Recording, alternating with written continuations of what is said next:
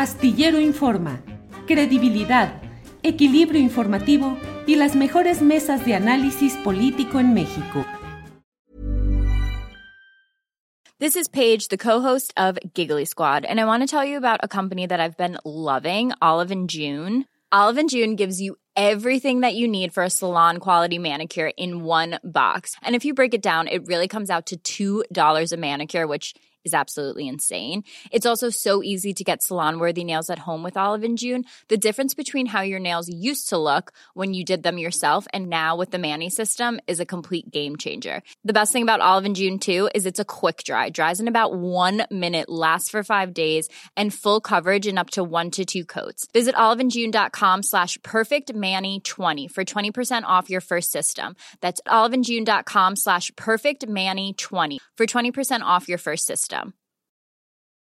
Hey, it's Ryan Reynolds, and I'm here with Keith, co star of my upcoming film, If, only in theaters, May 17th. Do you want to tell people the big news?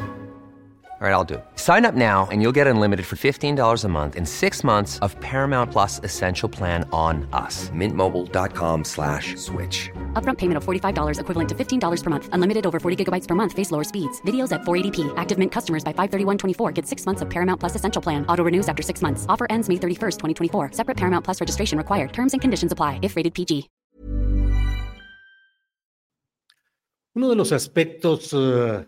digamos, novedosos o diríamos eh, en algunos casos tal vez hasta obligados por la realidad política y social que se está viviendo en nuestro país.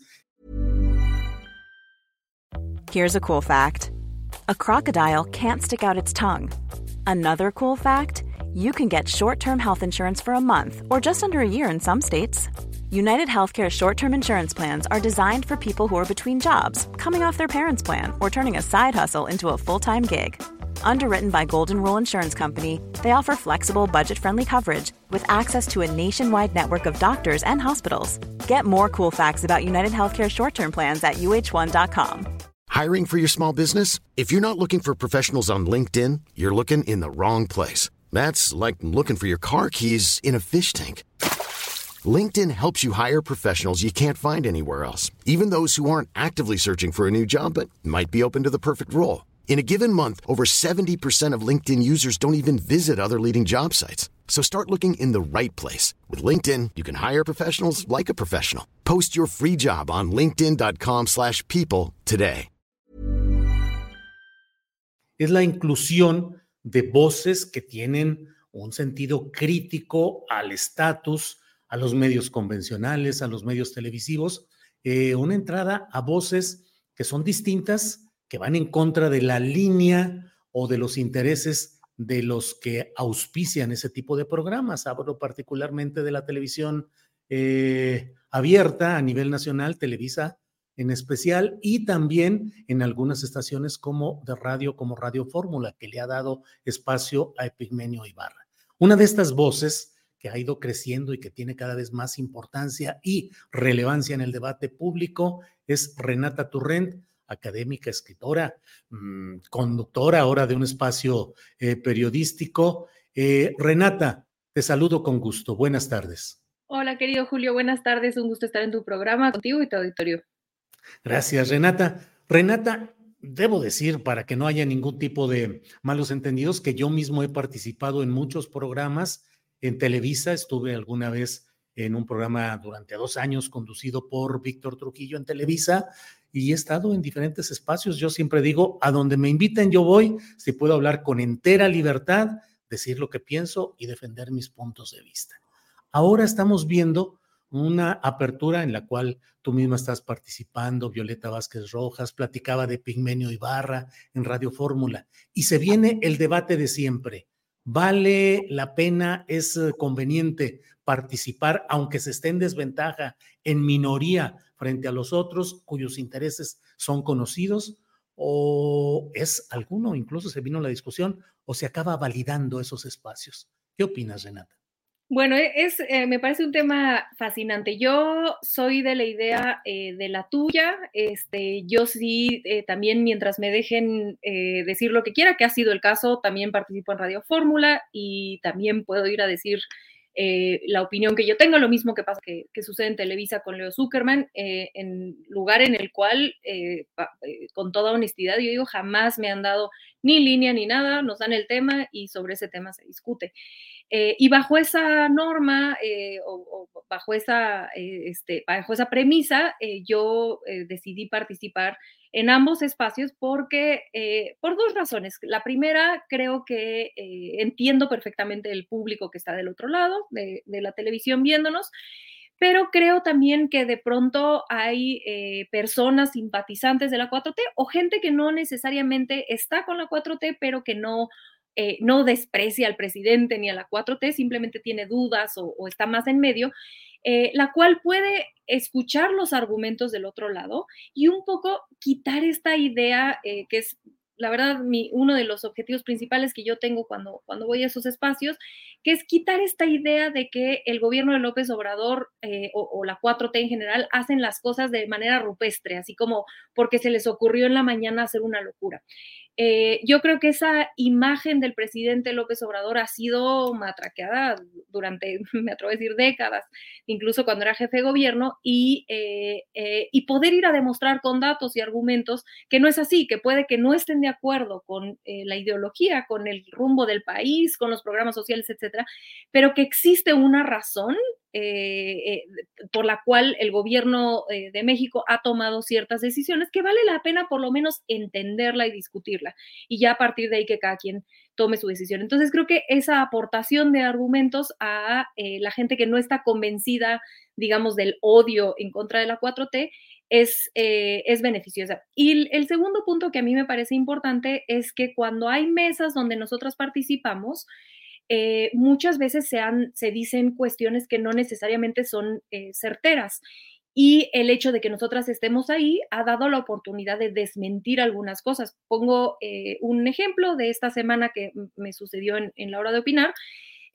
Donde una de la de, en, en, la mesa se dijo que algo, mm, palabras más, palabras menos, no quiero citar exactamente para no, para no errar, pero básicamente que no se había hecho nada por las mujeres en el gobierno de la Ciudad de México. Y el hecho de que yo estuviera ahí, pude decir, no, mira, fíjate, aquí están todos los datos eh, de las lunas, de las abogadas de las mujeres, este, de cómo bajó el feminicidio, eh, son datos del INEGI, son datos verificables, etcétera, ¿no? Entonces creo que en esos dos sentidos, digamos, el, el poder contrastar eh, algunos dichos que no necesariamente son, son ciertos eh, es positivo. Yo la verdad es que soy este, fiel creyente del debate y de, de, que parte del convencimiento a, la gente eh, es, em, es más fácil hacerlo desde el debate eh, y, en, ese contraste incluso a veces muy radical de las ideas, que es, por ejemplo, el caso de la mesa en la que yo participo en la hora de opinar con Denise Dresser y, Pablo Macluf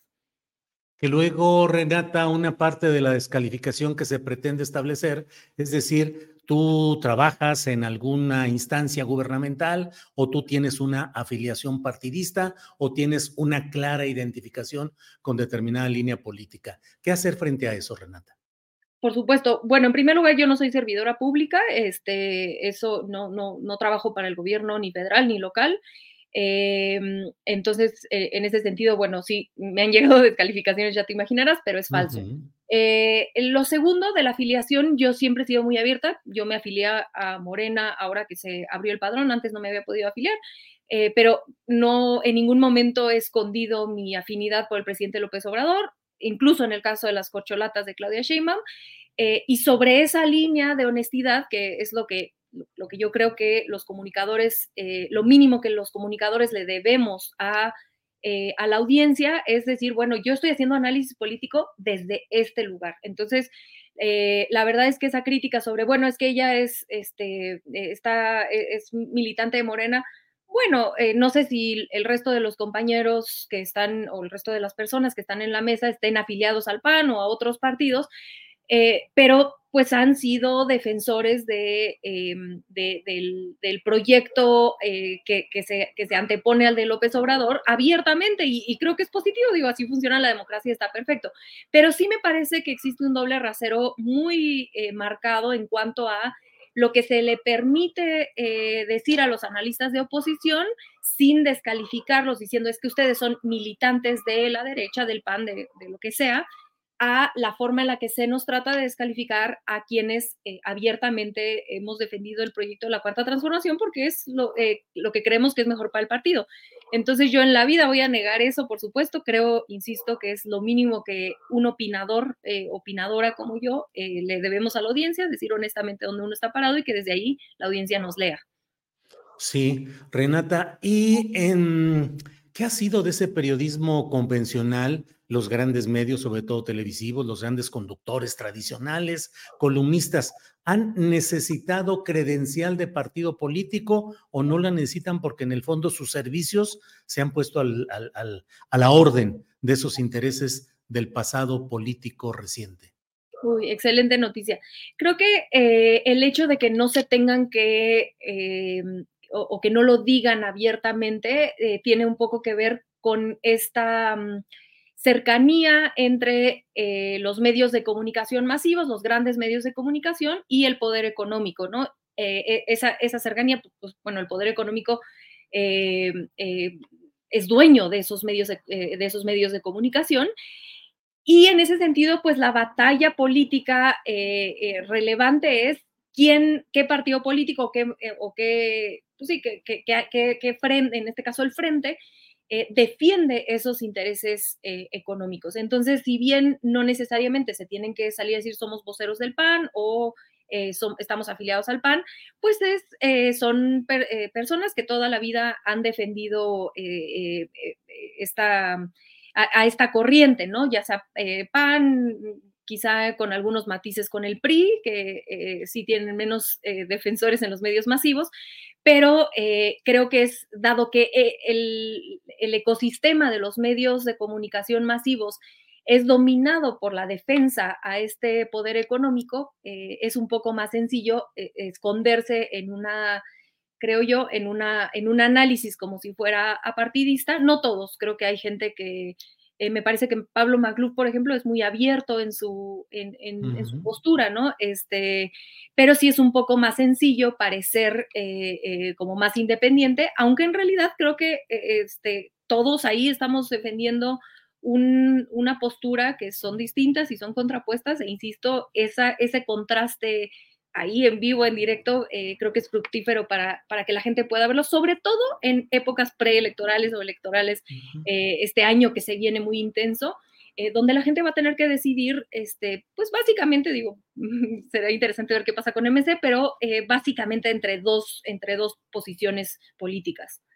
Renata, em, digamos que el 100% del público, de la audiencia, está sujeta a lo que influya en su percepción de la realidad el manejo que hagan los medios de comunicación. La pregunta concreta es, a lo largo de estos cinco años de, gobierno de esta eh, vertiente de izquierda llegada al poder presidencial, ¿se ha podido sustraer una parte notable de la credibilidad y la fuerza de esos medios tradicionales o la gente en lo muy general, no hablo de los sectores muy politizados, sino en general sigue estando dependiente de lo que manejan y dicen esos medios convencionales tradicionales.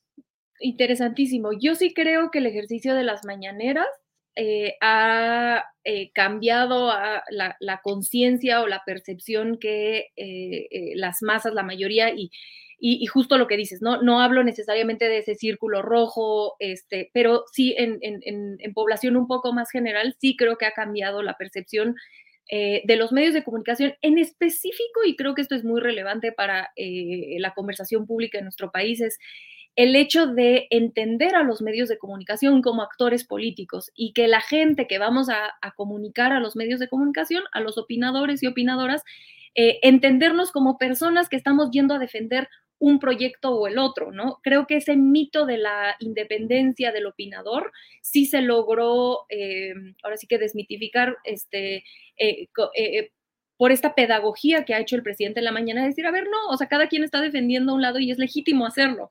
lo, que lo que no es legítimo es decir que son independientes, ¿no? Eso, eso creo que sí es un cambio cultural importante.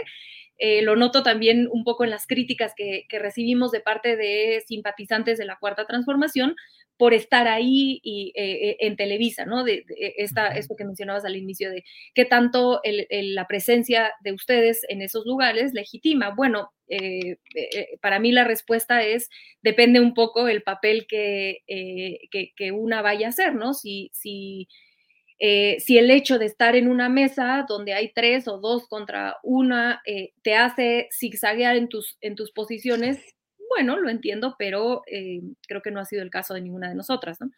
Sí, sí, sí. Creo que es fundamental eso. ¿Qué es lo que uno dice, cómo lo dice, frente a lo que haya? porque a veces hay esa sensación en la que a veces es tal el apabullamiento numérico y argumental de quienes están en otra postura, que uno dice, híjole, a ver, el chiste creo yo, o la, lo que uno tiene que hacer es siempre mantener la postura a viento, contra viento y marea. Eh, Renata, ¿qué tanto el fenómeno youtubero, por llamarlo así, o de las redes sociales, qué tanto ha podido verdaderamente cambiar esas percepciones sociales o solo en algunos casos hablan y dicen lo que quieren escuchar los seguidores, en este caso de la llamada 4T.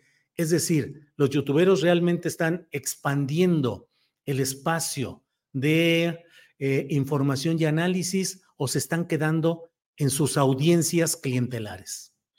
Muy buena pregunta. Yo, yo creo que por supuesto tienen a su público igual que Televisa tiene al suyo eh, y a partir del público al que le están hablando, pues invita, eh, hacen sus decisiones editoriales en cuanto a quién viene a los programas y eso me parece legítimo. Eh, pero yo he de confesar que en todos los medios de, comunicación en los que he estado, ya sea este, digitales o, ahora en, en televisión, esta parte del respeto a, la libertad de expresión de lo que uno quiere ir a decir eh, se mantiene en ambas plataformas. Creo que los youtuberos, por supuesto que también tienen su decisión editorial, por supuesto que también están apelando a cierto público, eh, en el cual se puede argumentar que se están haciendo estas cámaras de eco en los dos lados. Eh, eso absolutamente, pero sí considero que hay por lo menos en mi, en mi experiencia, y si no me atrevo a hablar de manera masiva, pero en mi experiencia sí, eh, tanto en, con, youtuberos, con, eh, en plataformas digitales como, como en, ahorita en Radio Fórmula, en Televisa, eh, en mi caso sí se ha respetado ese, ese espacio totalmente abierto para ir a decir lo que, lo que cada una piense. Em, Ahora, creo que la, la, revolución en cuanto a, los espacios de opinión que representa la apertura en YouTube y en redes sociales para que haya más, eh, más espacios de, opinión y no solamente lo que, eh, lo que otorga la televisión, es justo que existen ahora programas de, opinión en los cuales se, escucha más de manera mayoritaria, este, incluso en algunos de, manera única, eh, a personas, en este caso de la cuarta transformación. También existen eh, eh, programas de YouTube este, muy famosos, por supuesto, de derecha, ¿no? esta apertura, pero, pero en específico me interesa hablar de los de izquierda, porque esta apertura de las opiniones de los opinadores de izquierda en, los medios convencionales pues son muy escasos, ¿no?